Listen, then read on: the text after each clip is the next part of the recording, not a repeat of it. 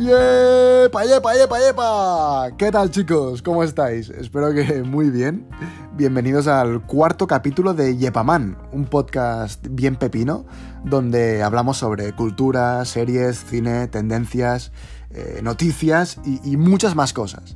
Y todo esto presentado por tu amigo de confianza, Miki Noelle.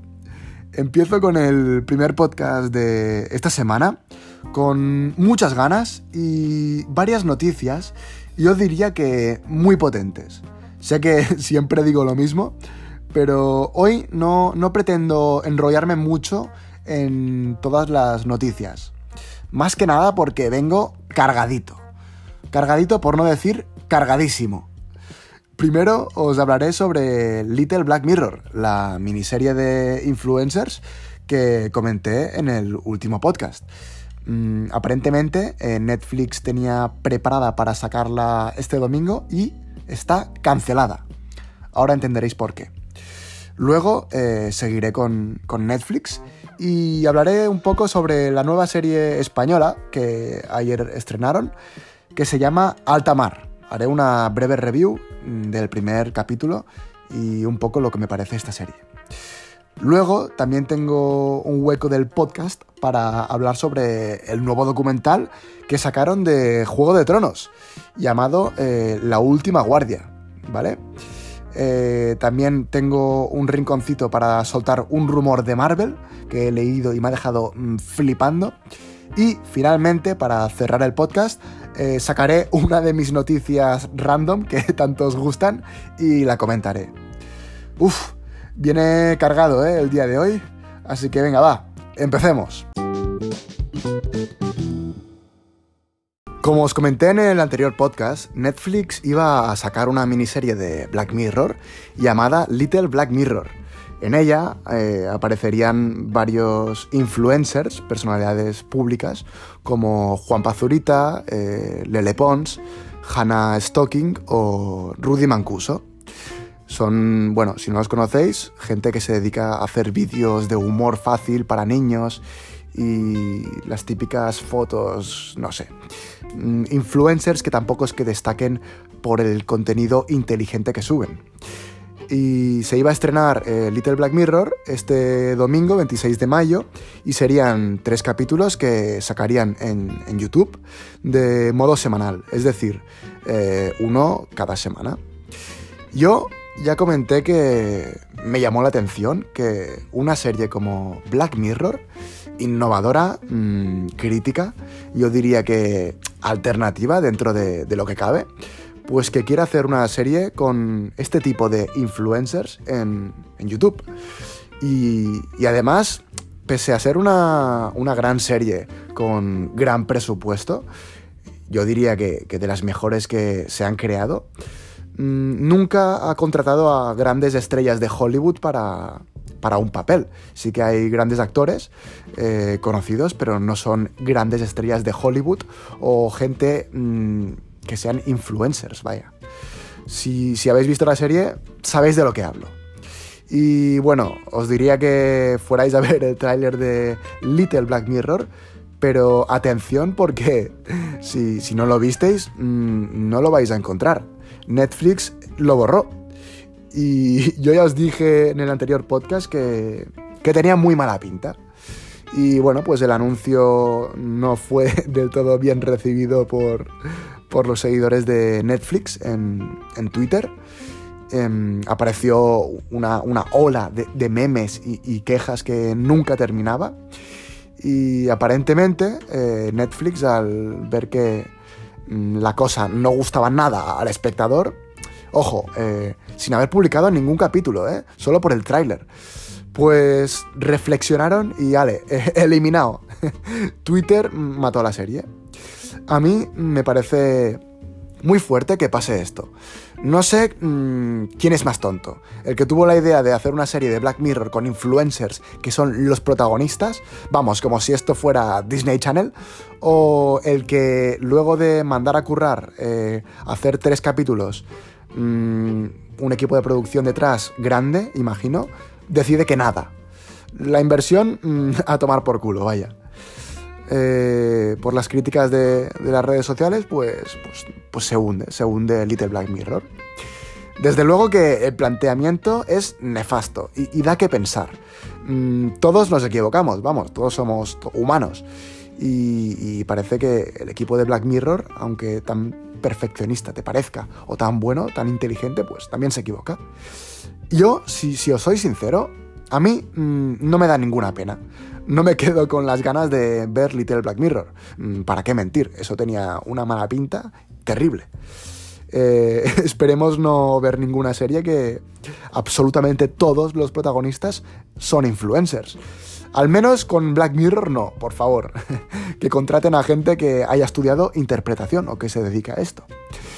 Ah, yo pienso sí, y, bueno, espero que, que respetéis en mi opinión. A todo esto, eh, Black Mirror estrena su quinta temporada el 5 de junio, la semana que viene. No queda nada, ya vamos. Em, poca información se sabe, pero está confirmado que, solo tendrá eh, tres episodios.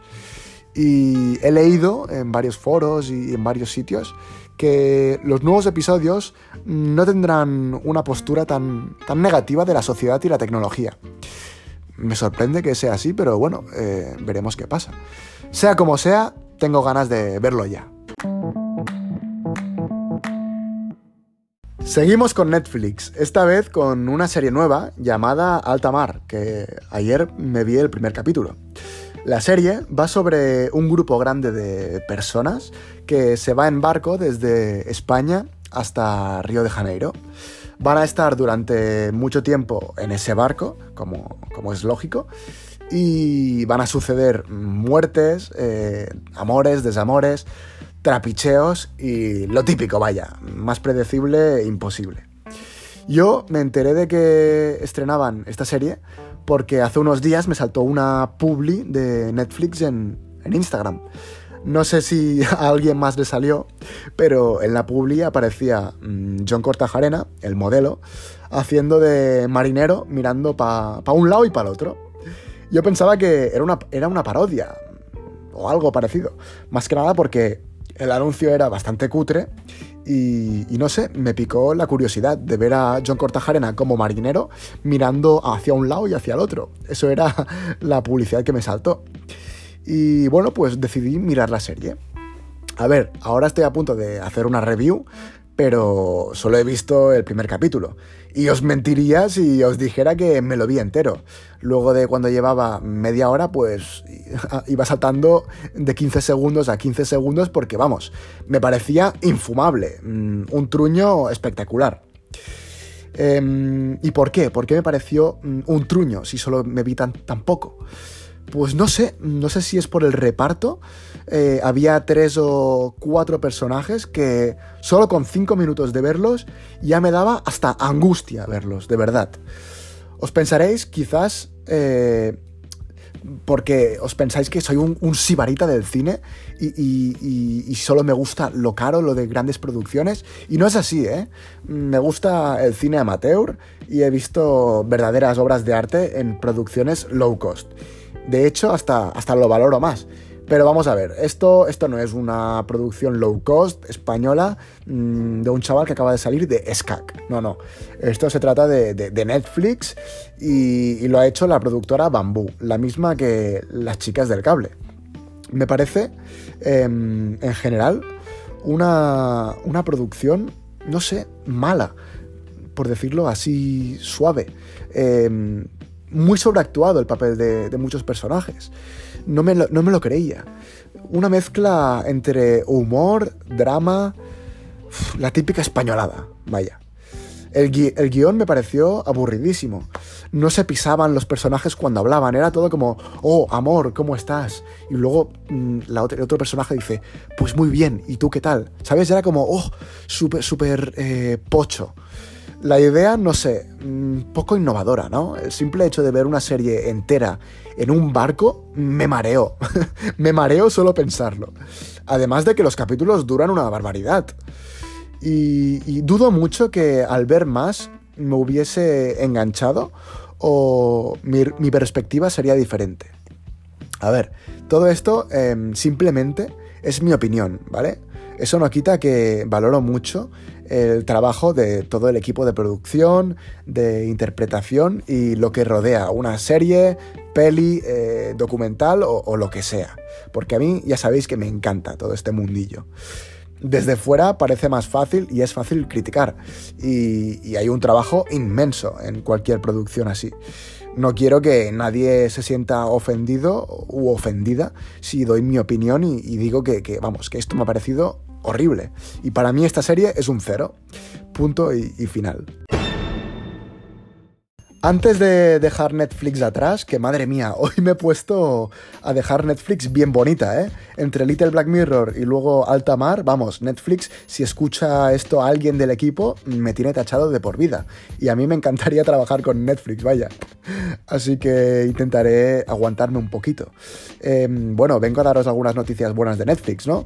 Eh, que también tiene cosas positivas. Os vengo a informar de que dentro de poco, en junio, se viene una nueva temporada de Una serie que a mí me encantó y fue una de las grandes sorpresas y, bueno, de las mejores series que vi el año pasado. Y bueno, espero hablar sobre ella en, los próximos podcasts. Luego también podremos ver Rolling Thunder Review, un, documental de Bob Dylan eh, dirigido por Martin Scorsese, que tiene una pintaza increíble. Y también eh, podremos ver la, conocida película eh, No Respires, que yo no la he visto y bueno, me apetece verla cuando, cuando la saquen. Tampoco he leído buenas reviews, pero no sé, me pica la curiosidad por esta peli. No sé si la habéis visto. Y os comento estas tres porque me hacen especial ilusión. Pero hay muchas más que, en junio Netflix va, va a sacar. Así que nada, os mantendré al tanto.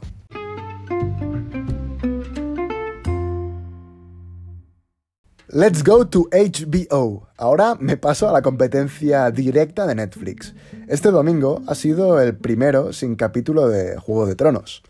Por una parte, piensas, joder, qué bien el hecho de no irte a dormir un domingo más a las 5 de la mañana que yo llevaba unas semanas eh, empezando la semana los lunes cansadísimo. Pero por otra parte, como ya comenté en el segundo capítulo del podcast, pues me dolió mucho que Juego de Tronos se acabara para siempre. Es una serie que, me ha marcado muchísimo. Y HBO pues tenía algo preparado eh, debajo de la manga para el primer domingo sin Juego de Tronos. Un documental. Se trata de un documental que se centra en el trabajo de todo el equipo que ha habido detrás de la última temporada de la serie. La parte del espectáculo que, permitieron esos 100 mm, millones de dólares o no sé cuántos millones invirtieron, pero fue una barbaridad. Ya lo disfrutamos a lo largo de estos seis episodios. Y aquí, pues, mm, decidieron que tocaba dar un merecido homenaje a todos aquellos que lo hicieron posible, a todos aquellos detrás de cámaras. Hay algunas escenas mágicas, como por ejemplo la reacción de Kit Harrington, eh, el actor que da vida a Jon Snow, tras la grabación de su última escena. Ahí vamos, a mí eh, se me cayó una lagrimilla y, me pareció un momento brutal. Y bueno, también hay momentazos eh, durante la lectura de, guion del último episodio. Vemos la reacción del actor que da vida a Varys. Mm, Emilia Clark también tiene momentazos en el documental. Pero no os penséis que se trata de un documental de los actores, porque más bien mm, salen poco. Juego de Tronos, eh, La Última Guardia, es un homenaje a todos aquellos que hay detrás de las cámaras.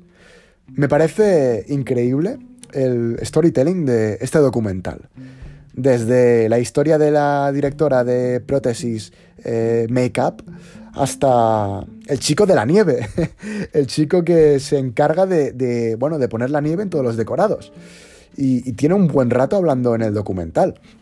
Personas que, que nadie conoce Incluso los actores quizás no saben ni cómo se llama el chico de la nieve, el que se encarga de, traer una cosa de un lado al otro, pero son igual de importantes y trabajan eh, incluso más y, yo diría que más duro. Y bueno, son personas que, son totalmente normales y así lo muestran en el, documental, con muchas inseguridades y con problemas de normales. Y eso me encantó, em, ver diferentes experiencias y todo el esfuerzo realizado por el equipo que hay detrás. Y, bueno, está clarísimo que dieron lo mejor de sí mismos y que fue muy, muy duro. Mm, hay detalles interesantes como, como la solución tomada para destruir Desembarco del Rey, en el episodio que recordaréis mm, donde Daenerys arrasa con todo. Y bueno, no sé, muestran todo el, interés humano, eh, buscan la, emoción em, de parte genuina en, todo momento. Y, saltan en, distintos departamentos para que entendamos mejor el, descomunal trabajo que suponía eh, sacar adelante Juego de Tronos, que quizás parece más fácil de, lo que realmente es. De verdad, es una locura. Y después de ver este documental, vamos, mm, ha cambiado totalmente mi perspectiva. Yo antes de, ver el documental, pues me imaginaba algo más técnico. Eh, que nos darían más detalles de cómo, de cómo, por ejemplo, el impresionante plano en el que parece que Daenerys tiene alas de dragón. Algo así habría estado bien, pero este documental no se trataba de esto, de detalles, de, formas de explicar la historia, de la narración, no, se trataba de, lo que hay detrás, del equipo de, producción, de la gente que se encarga de, todo, de prácticamente todo. Y son dos horas de duración el documental, es decir, es algo extenso, pero a mí no se me hizo pesado. Quizás porque tengo un gran interés por ello, pero sí que os digo que es algo para ver sin sueño. Es decir, estar atentos si lo veis, porque yo creo que es interesante y si te gusta la serie y te gusta todo el mundo de producciones y de cine y tal, pues creo que te puede marcar y puedes aprender muchísimas cosas. Yo desde luego, como he comentado antes, aprecio muchísimo más la serie eh, después de haber visto este documental. Eh, quería comentar un par de cosas más que me llamaron la atención y ya dejo el tema. El primero es la despedida de Emilia Clark cuando está hablando con la chica que se encarga de ponerle el peinado en cada capítulo desde hace 7 o 8 años. Me llamó muchísimo la atención porque ellas dos intercambian opiniones sobre el final de la serie y el sentimiento profundo que, tienen las dos. Coinciden en que ha sido algo espectacular, una etapa de sus vidas fascinante, pero que, sienten que, ya es hora de, poner los cuadros en casa. Asimismo lo dicen, que han estado ocho años sin poder vivir, eh, bueno, teniendo una dedicación completa por la serie, y ya tienen ganas de, decir adiós a, la ficción y estar en la realidad. Ha sido un proceso muy bonito, pero que no han podido vivir eh, su vida y hacer cosas como por ejemplo puede ser tener hijos o no sé, mm, poder decorar tu casa o estar más tiempo para tus amigos, tu familia y eso pues es importante en realidad. Y bueno, pues Emilia Clark aparte ha pasado por dos enfermedades muy muy fuertes durante estos años de grabación de Juego de Tronos y ha estado dando vida a Daenerys con muchos problemas, además de, bueno, de problemas de salud mental, como ella misma dijo hace poco. Y yo personalmente em, admiro muchísimo lo que ha conseguido Emilia Clark, aparte de todo el equipo de producción, de todos los actores que son buenísimos. Pero Emilia Clarke, eh, personalmente, pues no sé, me parece que, hace un papel espectacular y después de saber todos los problemas que, bueno, pues por culpa de Juego de Tronos le han surgido, pues lo admiro muchísimo más. Y, y además, en el documental, pues muchas veces se ven escenas que la graban sin que ella esté actuando, es decir, no está fingiendo o está haciendo ver que es buena persona y tal.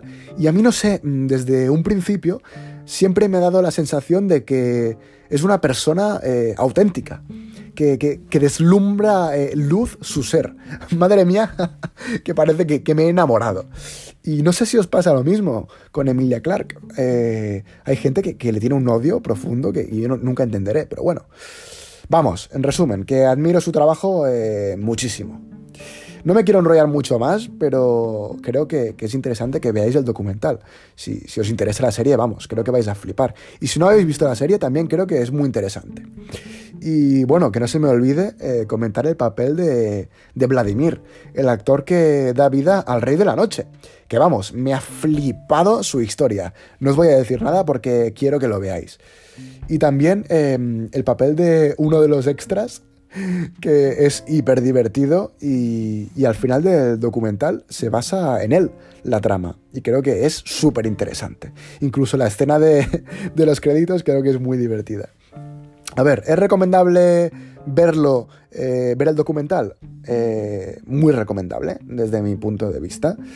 Em, no os esperéis el documental definitivo sobre Juego de Tronos, porque La Última Guardia no lo es. Lo que sí os encontraréis es una carta de despedida, un recordatorio de todo lo que había detrás de la, misma serie y, creo que es pura emoción. Se ve un lado muy personal. Así que eso, eh, tenéis que verla. Uf, vale, me estoy enrollando como una persiana. Tenía previsto hablar unos 2-3 minutos sobre el documental de Juego de Tronos y vamos, he estado 8-9 minutos sin parar y porque he visto el reloj, ¿eh? que si no me tiraba 25 horas hablando sobre el documental. Así que nada, seguimos con Marvel y el último rumor que he leído esta mañana. ¿Y qué dice este rumor? Pues que veremos a Venom en Spider-Man Far From Home. Uf, a ver, me resulta muy extraño. Mm, no sé si creérmelo. Pero bueno, este rumor lo ha, lo ha rulado, madre mía, vaya vocabulario, lo ha compartido un chico que anteriormente la había clavado con, con el desenlace de Avengers Endgame. Y bueno, muchas veces ha comentado cosas que luego han pasado. Es una fuente fiable. Eh, por lo que he leído, nunca la, la ha cagado. Y no sé si es amigo de alguien que trabaja en Marvel, pero bueno, recibe chivatazos de alguien seguro. El hecho es que a mí mm, me parece raro. Me parece raro ver a Venom ya en esta peli de Spider-Man. Más que nada porque, bueno, en la escena post-créditos de Venom y en el final de la película ya vemos que Venom pues, va a seguir con otra historia más y conocemos al, al futuro villano. Y bueno, lo que, lo que se entiende es que va a seguir en su propia realidad, va a seguir eh, una historia y yo lo que entendí es que habría una trilogía de Venom, o al menos dos películas. Y de momento, pues me, me, extrañaría muchísimo ya verlo en el multiverso este que se crea después de Avengers Endgame y verlo coincidir con Spider-Man. Es obvio que en un futuro los vamos a ver juntos. Yo, vamos, estoy deseando eh, eh, el día en ver a Venom, Deadpool y, Spider-Man juntos. Si ese día llega, vamos, mm, me hará el triple de ilusión que Avengers Endgame. A ver, he exagerado un poco, pero, pero me encantaría. Lo que me dice mi ojo de Agamotto, eh, no soy Doctor Strange, pero por la trayectoria de Marvel y por lo que he leído y demás, yo lo que creo que va a pasar es que habrán tres trilogías. Eh, la de Spider-Man, que ya está confirmada, la de Deadpool, que tenemos que ver mm, si en un futuro podremos ver a Deadpool con Spider-Man o si Deadpool va a ser metido en el MCU mm, después de su trilogía, pero yo estoy casi seguro. Y luego también estoy bastante convencido de que veremos una trilogía de Venom. Eh, que por cierto, a mucha gente no le gusta Venom, pero a mí la peli me encantó. La fui a ver con, mi hermano y, nos flipó a los dos. Y bueno, también tengo algunos cómics que, me encantan. Sí que me gustan más los cómics que, la película, pero tampoco me pareció tan horrible como leí en algunas críticas por internet. Y bueno, muchos amigos míos eh, también la criticaron muchísimo y, y no les gusta el Venom de Tom Hardy que hay en, el cine. Pero bueno, eh, no quiero enrollarme, no quiero hablar sobre Venom, pero otro día ya hablaremos más sobre este personaje y su futuro en el mundo de Marvel.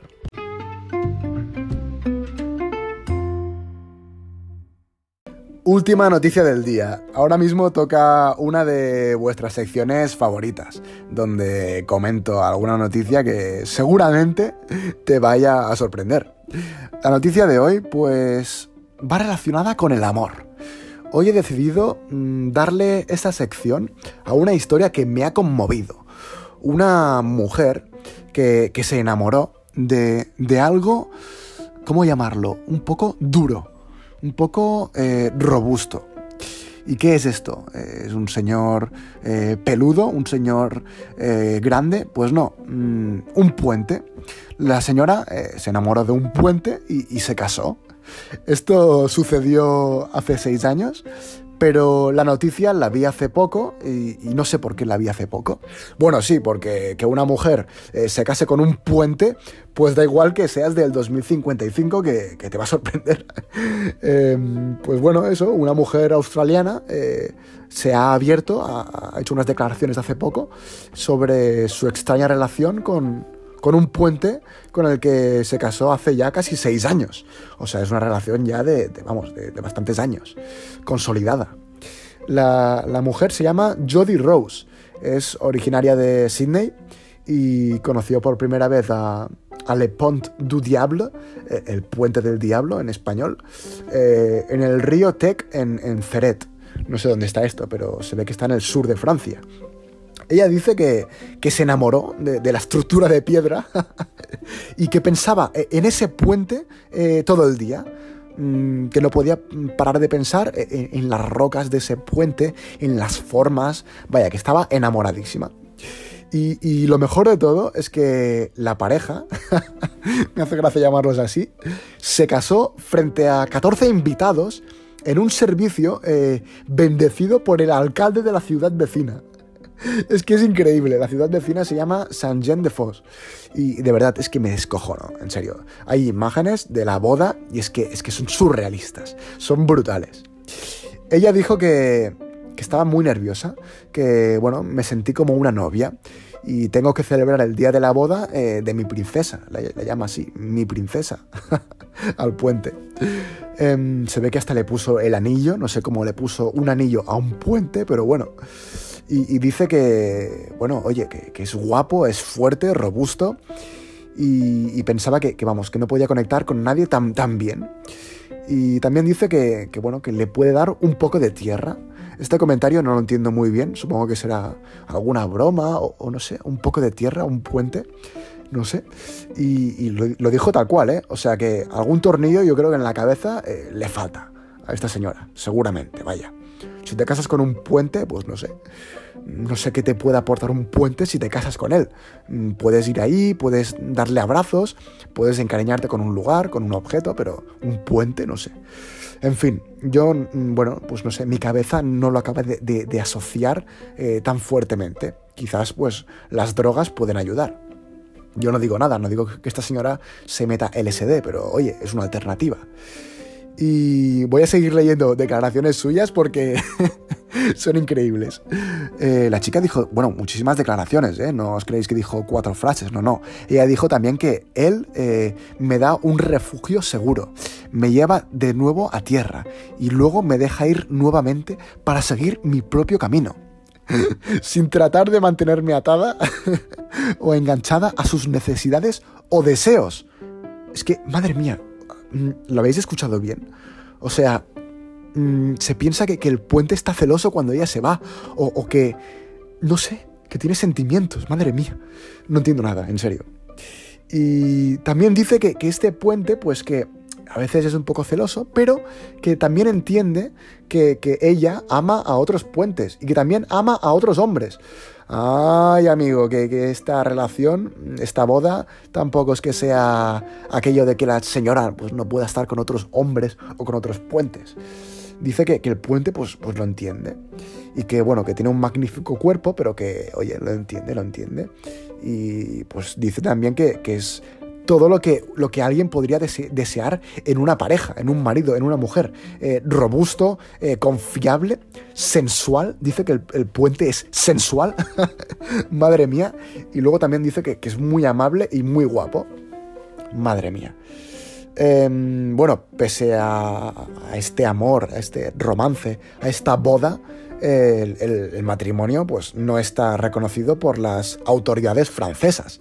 a mí me parece normal, ¿no? Bueno, que, te pregunten en una entrevista, oye, ¿y tú estás, estás casada, estás soltera? Pues sí, mira, estoy casada con un puente. no lo encuentro muy normal, pero bueno, oye, estamos en el siglo XXI y, oye, libertad y si tú te quieres casar con un puente o te quieres casar mm, con un armario, pues oye, bienvenido sea tú. Antes de despedirme del podcast, te quiero dar las gracias por escucharme. Espero que te haya resultado interesante, que te hayas reído, que hayas aprendido algo. Agradecería muchísimo si pudieras compartirlo con tus amigos. Si, vamos, crees que le puede aportar algo. Así pues también, oye, crecemos más en la familia de Yepaman y pues estoy más motivado y tengo más ganas y, y puedo dedicarle más tiempo a esto. Si quieres comentarme algo o, lo que sea, pues siempre intento contestar en Instagram. Mi cuenta es arroba mikinoelle. Y vamos, eh, cualquier cosa, cualquier comentario del podcast, te lo agradecería muchísimo. También si, bueno, si tienes Apple Podcast eh, y puedes dejar 5 estrellas y una buena reseña, vamos, mm, te haría un monumento. Me despido, pero os dejo con una canción de Chuck Berry llamada School Days del 1957 y espero que, os haya gustado y os deseo, vamos, que tengáis la mejor semana de vuestra vida. Un abrazo y Valar Morgulis.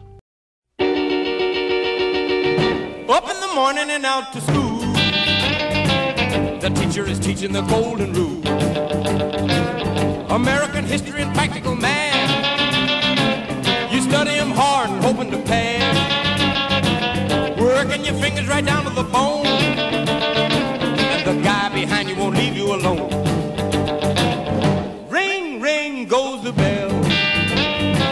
The cook in the lunchroom's ready to sell. You're lucky if you can find a seat. You're fortunate if you have time to eat.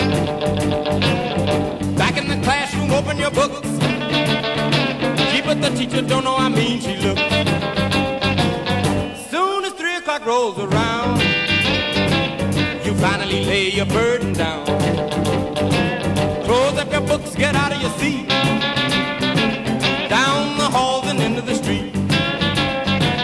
Up to the corner and round the bend. Right to the juke joint you go in.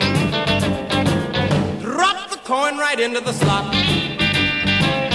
Gotta hear something that's really hot. With the one you love, you're making romance. All day long you've been wanting to dance. Feeling the music from head to toe.